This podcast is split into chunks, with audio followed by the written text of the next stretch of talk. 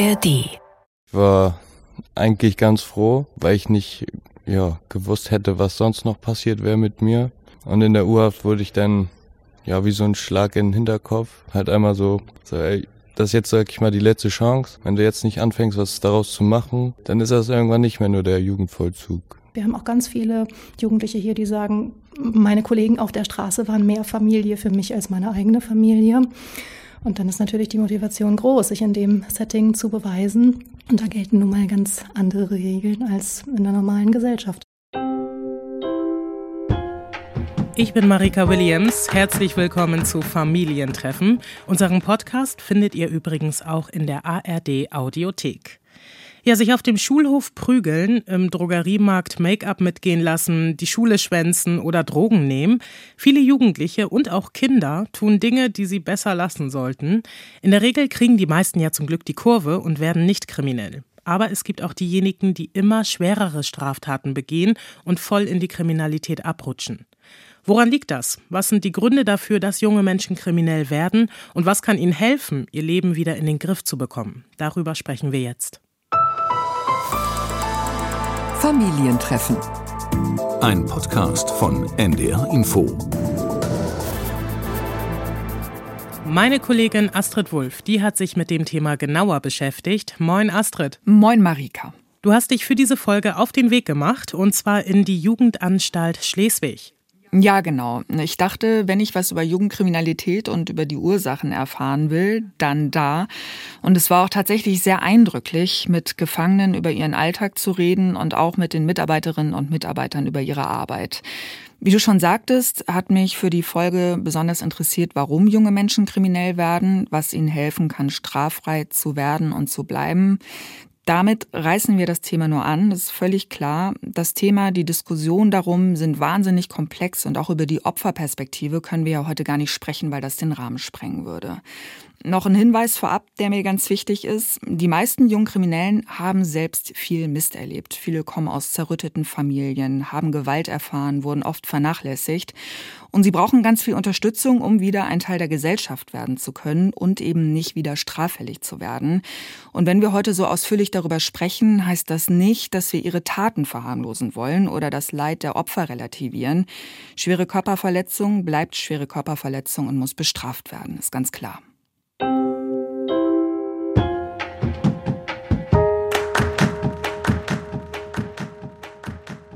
Ich habe es gerade schon gesagt, Astrid, die Jugendanstalt Schleswig, du warst vor Ort.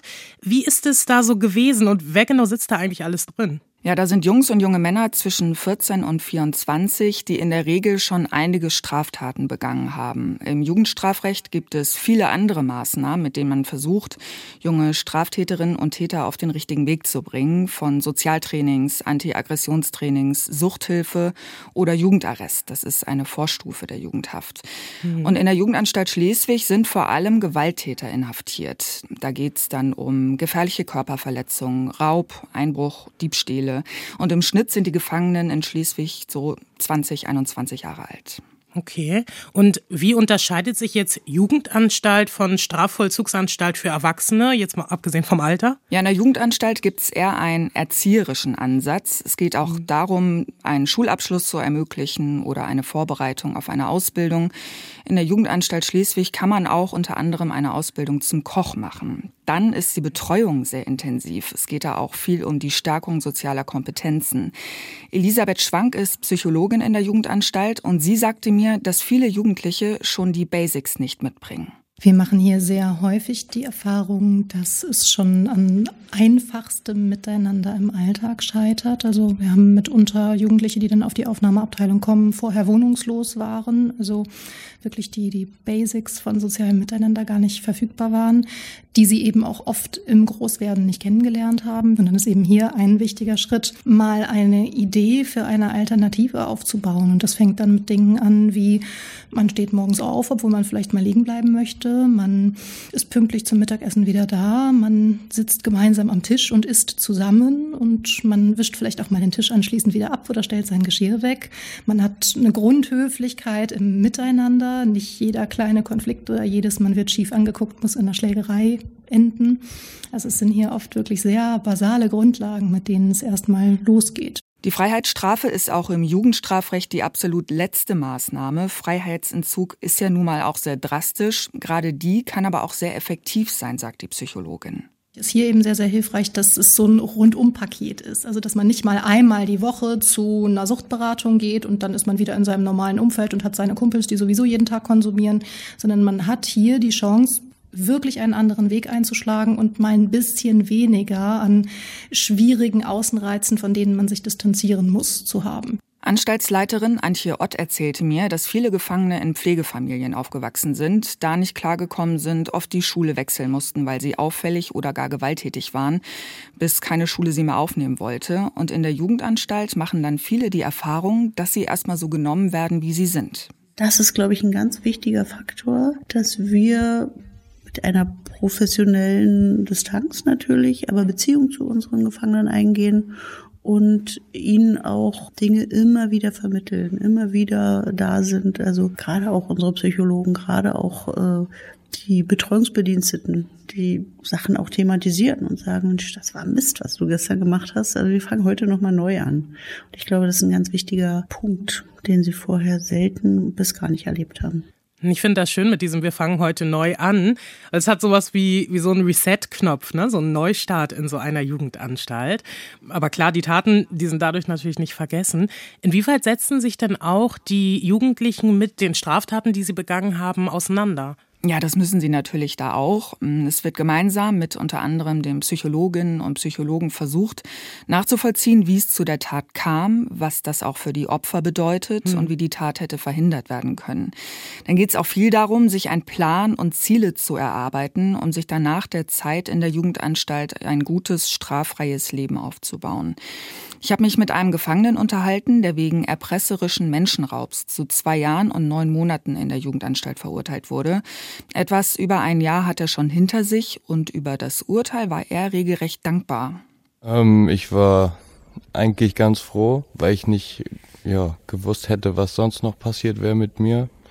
Und in der Urhaft wurde ich dann ja wie so ein Schlag in den Hinterkopf. Halt einmal so, so ey, das ist jetzt, sag ich mal, die letzte Chance. Wenn du jetzt nicht anfängst, was daraus zu machen, dann ist das irgendwann nicht mehr nur der Jugendvollzug. Ja, und in dem Jahr hat er sich intensiv mit seiner Tat beschäftigt, sagt er. Und auch damit, was er verursacht hat. Und an der Wand seiner Zelle hängt ein großes Plakat mit seinem Veränderungsplan. Und darauf steht alles, was er sich erarbeitet hat in der Zeit. Ja, da ist jetzt zum Beispiel bei mir Lernen mit der Aggression umzugehen. Und äh, ja, dann natürlich meine berufliche Zukunft. Ja, zum Beispiel jetzt meine Ausbildung als Lokführer vielleicht machen zu können, was auch mein Traumberuf ist. Ja, damit da auch nichts im Weg steht. Der junge Mann ist auf der sozialtherapeutischen Abteilung untergebracht und die wirkt erstmal ja nicht wie ein Gefängnis, sondern eher wie so ein Schullandheim, fand ich. Die Gefangenen schlafen zwar nachts in ihren Hafträumen, die dann auch abgeschlossen werden. Tagsüber verbringen sie aber viel Zeit in ihren Wohngruppen. Anders als äh, in den anderen Abteilungen können sie mehr mit den Mitgefangenen Zeit verbringen, spielen, reden, gemeinsam Fernsehen. Und hier sind diejenigen, die besonders schwere Taten begangen haben. Das klingt erstmal paradox paradox, klingt vielleicht auch ungerecht, macht aber Sinn, weil die Sozialtherapie so intensiv ist und damit ist die Chance auf Resozialisierung höher, sagt Anstaltsleiterin Antje Ott.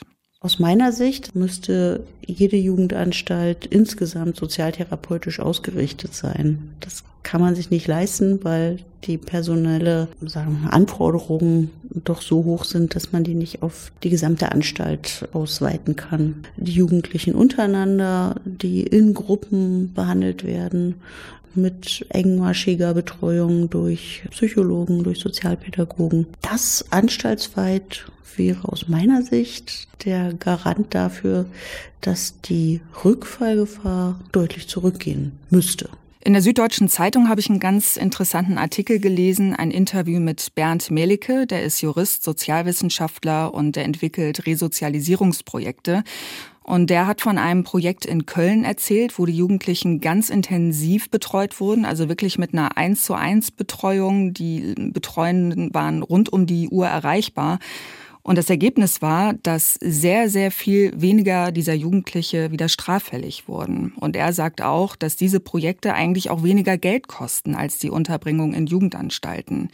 Dazu ist aber das Problem, dass er sagt, der politische Wille für solche Einrichtungen fehlt und woran es auch fehlt, ist das Personal.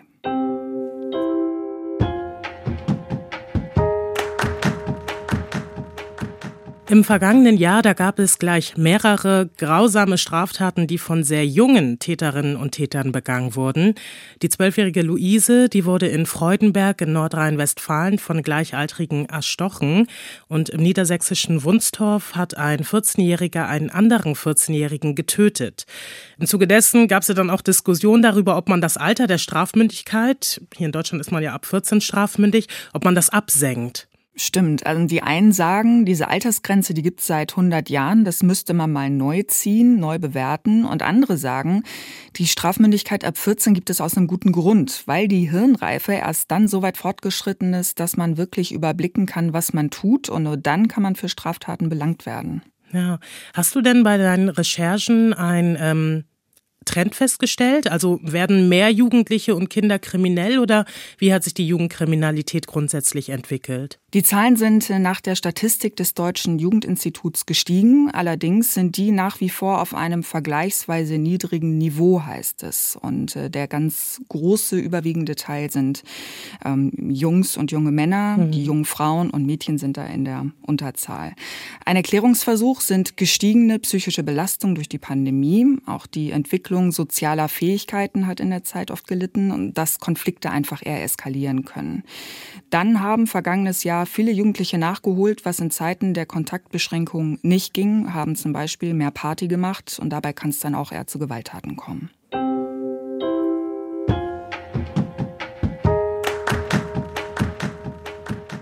Lass uns noch mal über den Gefangenen sprechen, mit dem du dich in der Jugendanstalt Schleswig unterhalten hast. Hat er für sich herausgefunden, warum er überhaupt auf die schiefe Bahn geraten ist? Ja, den Eindruck hatte ich schon. Wie bei vielen anderen Jugendlichen, die kriminell werden, ist auch er nicht gerade behütet aufgewachsen. Ja, mit wenig Aufmerksamkeit von den Eltern. Ja, kein Halt, keine Stützung. Dann trifft man sich halt so auf der Straße, sag ich mal, und da hält man dann mehr oder weniger deutlich besser zusammen als irgendwie zu Hause, wo man nicht beachtet wird. Und so nimmt das halt dann alles seinen Lauf. Oft begehen die jungen Menschen ja mehrere Taten, die auch oft immer schwerer werden. So war es auch bei diesem jungen Mann. Und dann ging das halt los, dass ich mich in der Schule geschlagen habe, ähm, weil ich meine Aggression auch nicht mehr im Griff hatte.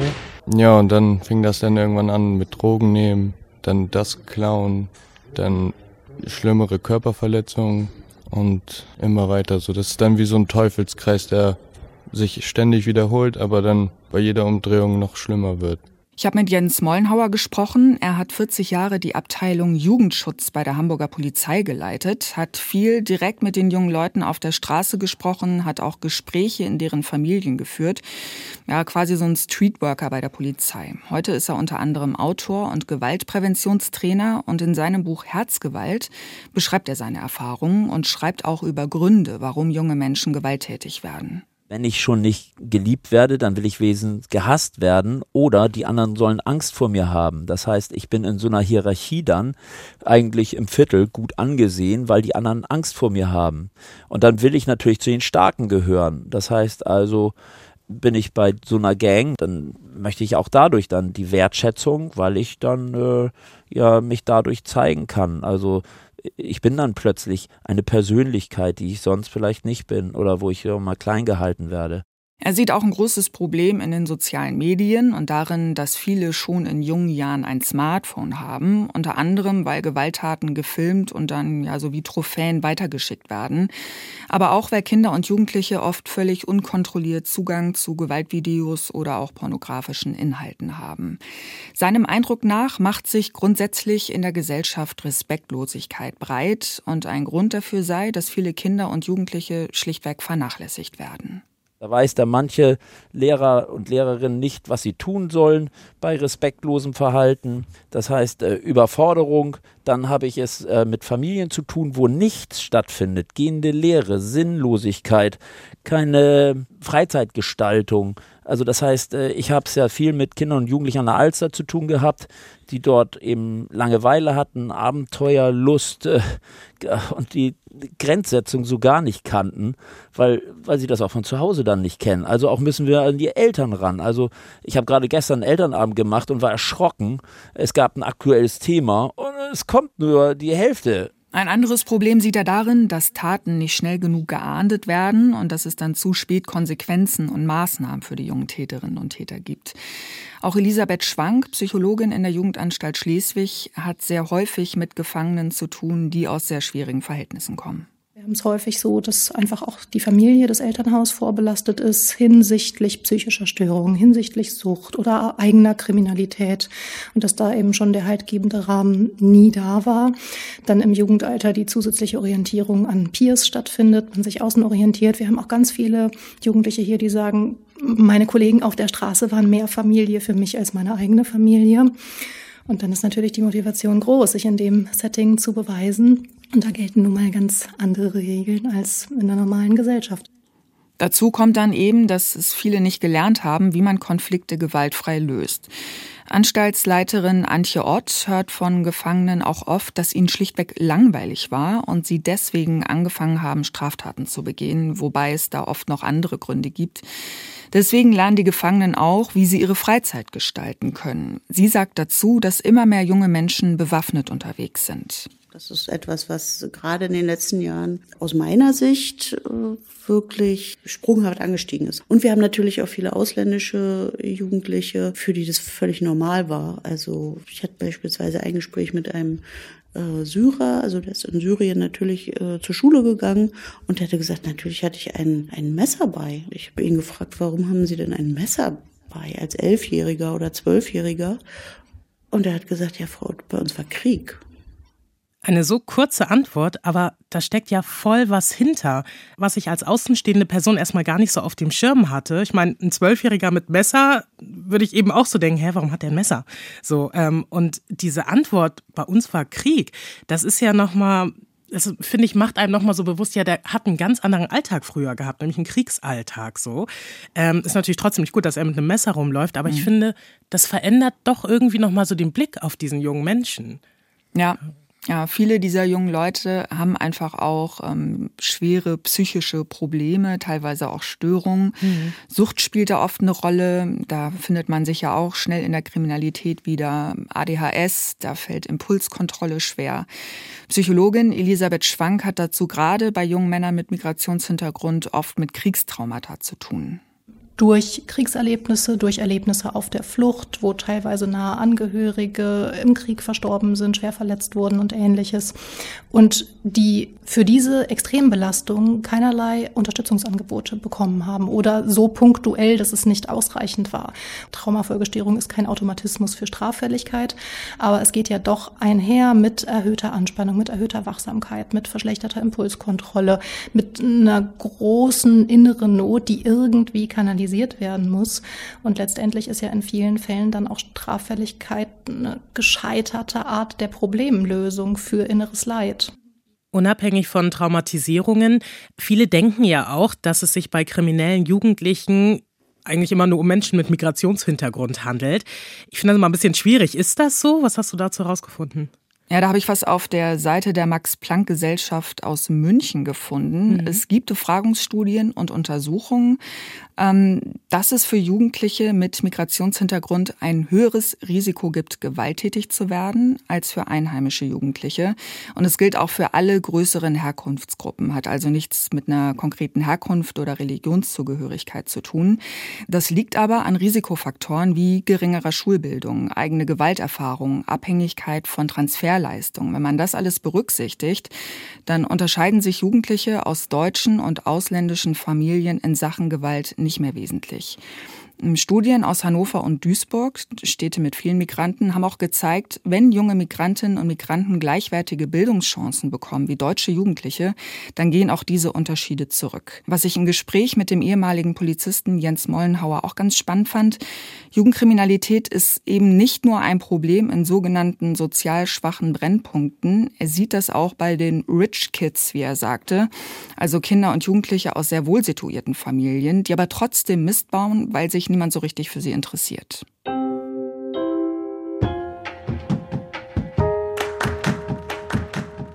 Gucken wir mal so auf jetzt die hoffnungsvolle Seite, nenne ich es mal. Was kann jungen Menschen, die Straftaten begangen haben, was kann denen helfen? Ja, Im Grunde ist alles gut, was Halt gibt. Struktur und Sinn. Dazu gehört ein fester Job, ein gutes Netzwerk aus Familie und Freunden. Ja, gerade für junge Menschen, die eben nicht behütet aufgewachsen sind oder sich viel in kriminellen Milieus rumgetrieben haben, ist es natürlich ein bisschen schwierig, sich da was Neues aufzubauen.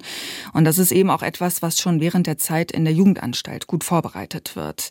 Viele Gefangene lernen da auch ganz neu ihre Freizeit zu gestalten und da kann Sport total gut helfen auch in Schleswig in der Jugendanstalt wird da ganz viel Wert drauf gelegt auf die Angebote, weil zum einen ist Sport ein super Mittel, um Aggressionen abzubauen, dann hilft auch gerade Teamsport dabei, die sozialen Kompetenzen zu stärken.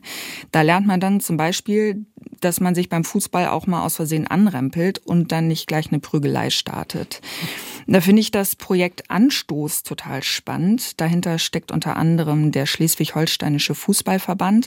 Und das Projekt will jugendliche Gefangene motivieren, sich sportlich zu engagieren. Und sie werden aber auch zum Beispiel ähm, bei der Jobsuche unterstützt oder bei der Ausbildungsplatzsuche. Die Jugendanstalt ähm, arbeitet da mit dem FC St. Pauli zusammen. Und die jungen Gefangenen können auch so eine Art Leitversion einer Schiedsrichterlizenz ablegen. Ja, eine gute Sache also. Ja. Was meinst du denn, wie sieht so die Perspektive für den Gefangenen aus, mit dem du in der Jugendanstalt Schleswig gesprochen hast? Ja, da hat ja noch ungefähr ein Jahr vor sich, aber auf mich wirkt er schon echt motiviert, das Ruder rumzureißen und echt was aus seinem Leben zu machen. Er hat eine Beziehung, die ihm Halt gibt, sagt er. Und ja, auch er selber sieht seine Zukunft positiv. Ich weiß jetzt auf jeden Fall, wo meine Stärken sind, was ich auf jeden Fall noch verbessern könnte. Und wenn das halt mal wieder so eng wird, sag ich mal, dass ich auch weiß, wo ich mich melden kann, wo ich die Unterstützung halt dafür kriege, halt keine Scheiße zu bauen. Ich finde es schön zu hören, dass junge Straftäter diese Zeit in der Jugendanstalt ja als Chance sehen und auch begreifen für einen Neuanfang ohne Kriminalität. Du hast eingangs schon gesagt, Astrid, wir können in dieser einen Folge nicht alle Seiten und Aspekte beleuchten, die dann natürlich zu dem Thema dazugehören. Wo können sich dann aber Hörerinnen und Hörer näher dazu informieren? Hast du ein paar Empfehlungen? Ja, es gibt zum Beispiel spannende Literatur zum Thema Jugendkriminalität. Ähm, das Buch von Jens Mollenhauer, den wir gehört haben, heißt Herzgewalt. Da blickt er zurück auf seine 40-jährige Laufbahn als Jugendschutzpolizist. Ein Buch, das für viel Aufsehen gesorgt hat und auch verfilmt wurde, ist ist Das Ende der Geduld von der verstorbenen Berliner Jugendrichterin Kerstin Heisig. 2010 ist das erschienen. Und sie war der Meinung, dass auf viele junge Kriminelle mit den rechtlichen Mitteln, die es gibt, gar nicht mehr eingewirkt werden kann oder dass denen gar keine Werte mehr vermittelt werden können, wenn das in den Jahren vorher niemand gemacht hat und niemand hingeschaut hat, was in den Familien los ist. Also sie sieht da vor allem Lehrerinnen und Lehrer, Nachbarschaft, Jugendhilfe bis hin zur Polizei. Und ähm, das passiere vor allem viel bei Kindern und Jugendlichen aus Einwandererfamilien, sagt sie und schreibt sie in ihrem Buch. Wer Gefangenen helfen will, kann das ehrenamtlich tun bei Resozialisierungsprojekten, indem man dann Gesprächspartner ist, bei Problemen hilft und auch dabei hilft, die Entlassung vorzubereiten und sich nach der Zeit in der Jugendanstalt wieder zu integrieren. Und es gibt Kurse, die auf das Ehrenamt vorbereiten. Hm. Und auch einmal aus der Elternperspektive, an wen kann ich mich wenden, wenn ich jetzt das Gefühl habe, mein Kind ist in einem möglicherweise kriminellen Umfeld unterwegs. Ja, auch da gibt es verschiedene Anlaufstellen, wie zum Beispiel Erziehungsberatungsstellen. Die Caritas bietet auch eine Online-Beratung an. Dann gibt es die Nummer gegen Kummer. Die hat auch ein spezielles Angebot für Eltern oder für andere Erwachsene, die sich Sorgen um Kinder, um ihre Kinder machen, die sich überfordert oder hilflos fühlen. Und die Nummer packen wir auch in die Show Notes ebenso wie die Buchtipps. Ich fand es echt gut, dass wir uns hier mit diesem Thema beschäftigen konnten. Wenn ihr Feedback zu der Folge habt, dann schreibt uns gerne an familientreffen.ndr.de. Wir freuen uns von euch zu hören und natürlich auch, wenn ihr bei der nächsten Folge Familientreffen wieder mit am Start seid. Bis dahin macht's gut und tschüss. Familientreffen, ein Podcast von NDR Info.